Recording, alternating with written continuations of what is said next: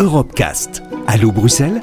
Présenté par Thomas Cox et Ulrich Heugeveld. David Cameron annonce qu'il va organiser un référendum sur le maintien ou la sortie de son pays sur Euradio.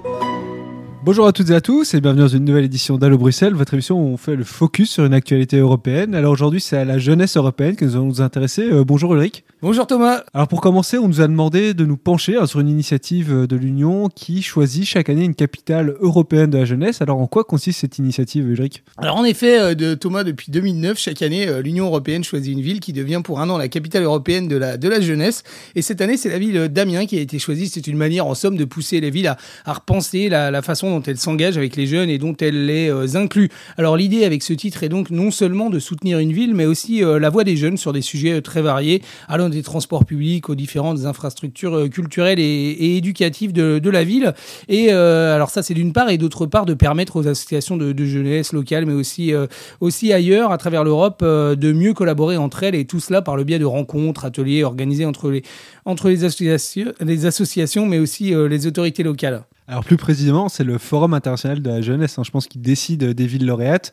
Euh, en deux mots, c'est quoi ce forum, Ulrich? Alors oui, en effet, Thomas, c'est le Forum international de la jeunesse qui décide chaque année des, villes lauréates. Alors ce forum, qu'est-ce que c'est? C'est une organisation internationale qui a été fondée en 1996 et qui rassemble des associations de, jeunesse à travers l'Europe dans le but de faire entendre les intérêts de cette jeunesse, justement. Euh, l'idée étant de faire le lien entre la, voix des jeunes et les décideurs euh, politiques. Alors ce forum, il est composé de 93 membres issus de conseils nationaux de jeunesse et organisation euh, non gouvernementale. Au, total, euh, ce forum est censé euh, rassembler des, millions de jeunes à travers toute l'Union. Alors un moyen, vous le dites Ulrich, hein, de reconnecter jeunesse et prise de décision d'une certaine manière, et peut-être même plus, comme cela est affiché ouvertement, de reconnecter la jeunesse avec une identité européenne dans un contexte où cela ne semble pas spécialement automatique. Hein. Alors oui, effectivement, Thomas, ce titre de capitale européenne de la jeunesse, il est attribué, en tout cas officiellement, en vue d'autonomiser les, jeunes, d'insuffler un, un, puissant élan à la participation de ceci et de renforcer euh, l'identité euh, européenne. Et cette dynamique, euh, elle peut être nécessaire lorsqu'on regarde certains chiffres. En 2014, 73% des jeunes européens ne s'étaient ainsi pas déplacés pour aller voter,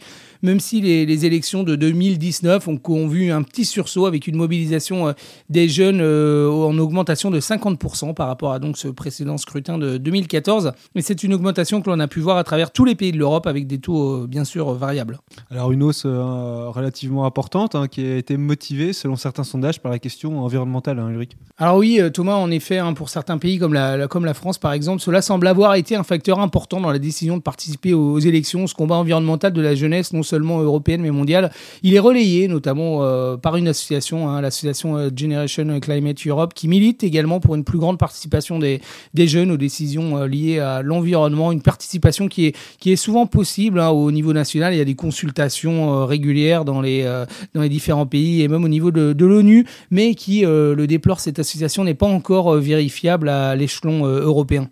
Merci beaucoup Ulrich, à très bientôt. Merci Thomas, à bientôt. Retrouvez l'intégralité des Europecast sur euradio.fr.